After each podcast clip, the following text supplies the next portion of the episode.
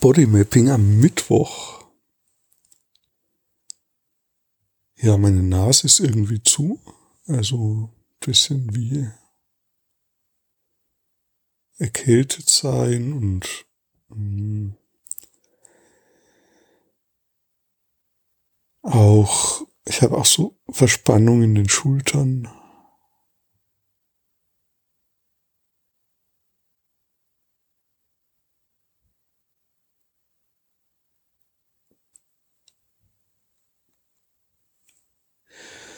Ja, und jetzt ist wie so eine Entspannung im Bauch. So im unteren Bauchbereich. Das ist irgendwie wirklich interessant. Also das ist schon oft so gewesen, wenn ich ein, eine Verspannung benenne, dann entspannt sich irgendwo was im Körper.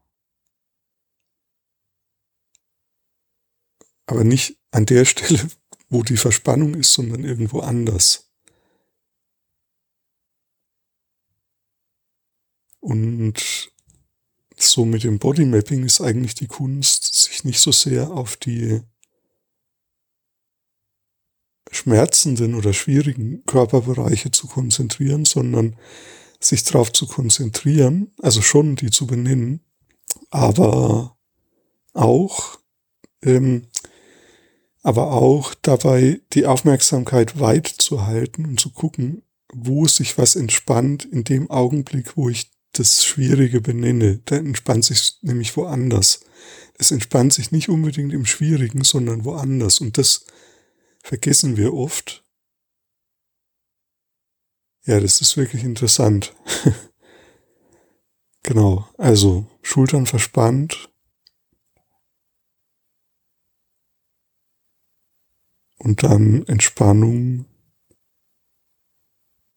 im unteren Bauchbereich. Da bleibe ich jetzt mal, das strahlt jetzt so aus ins linke Bein, das Entspannende.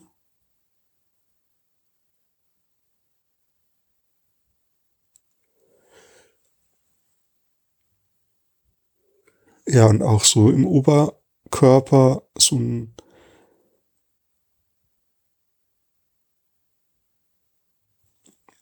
Ja, und jetzt entspannen sich auch die Schultern. also es geht so indirekt.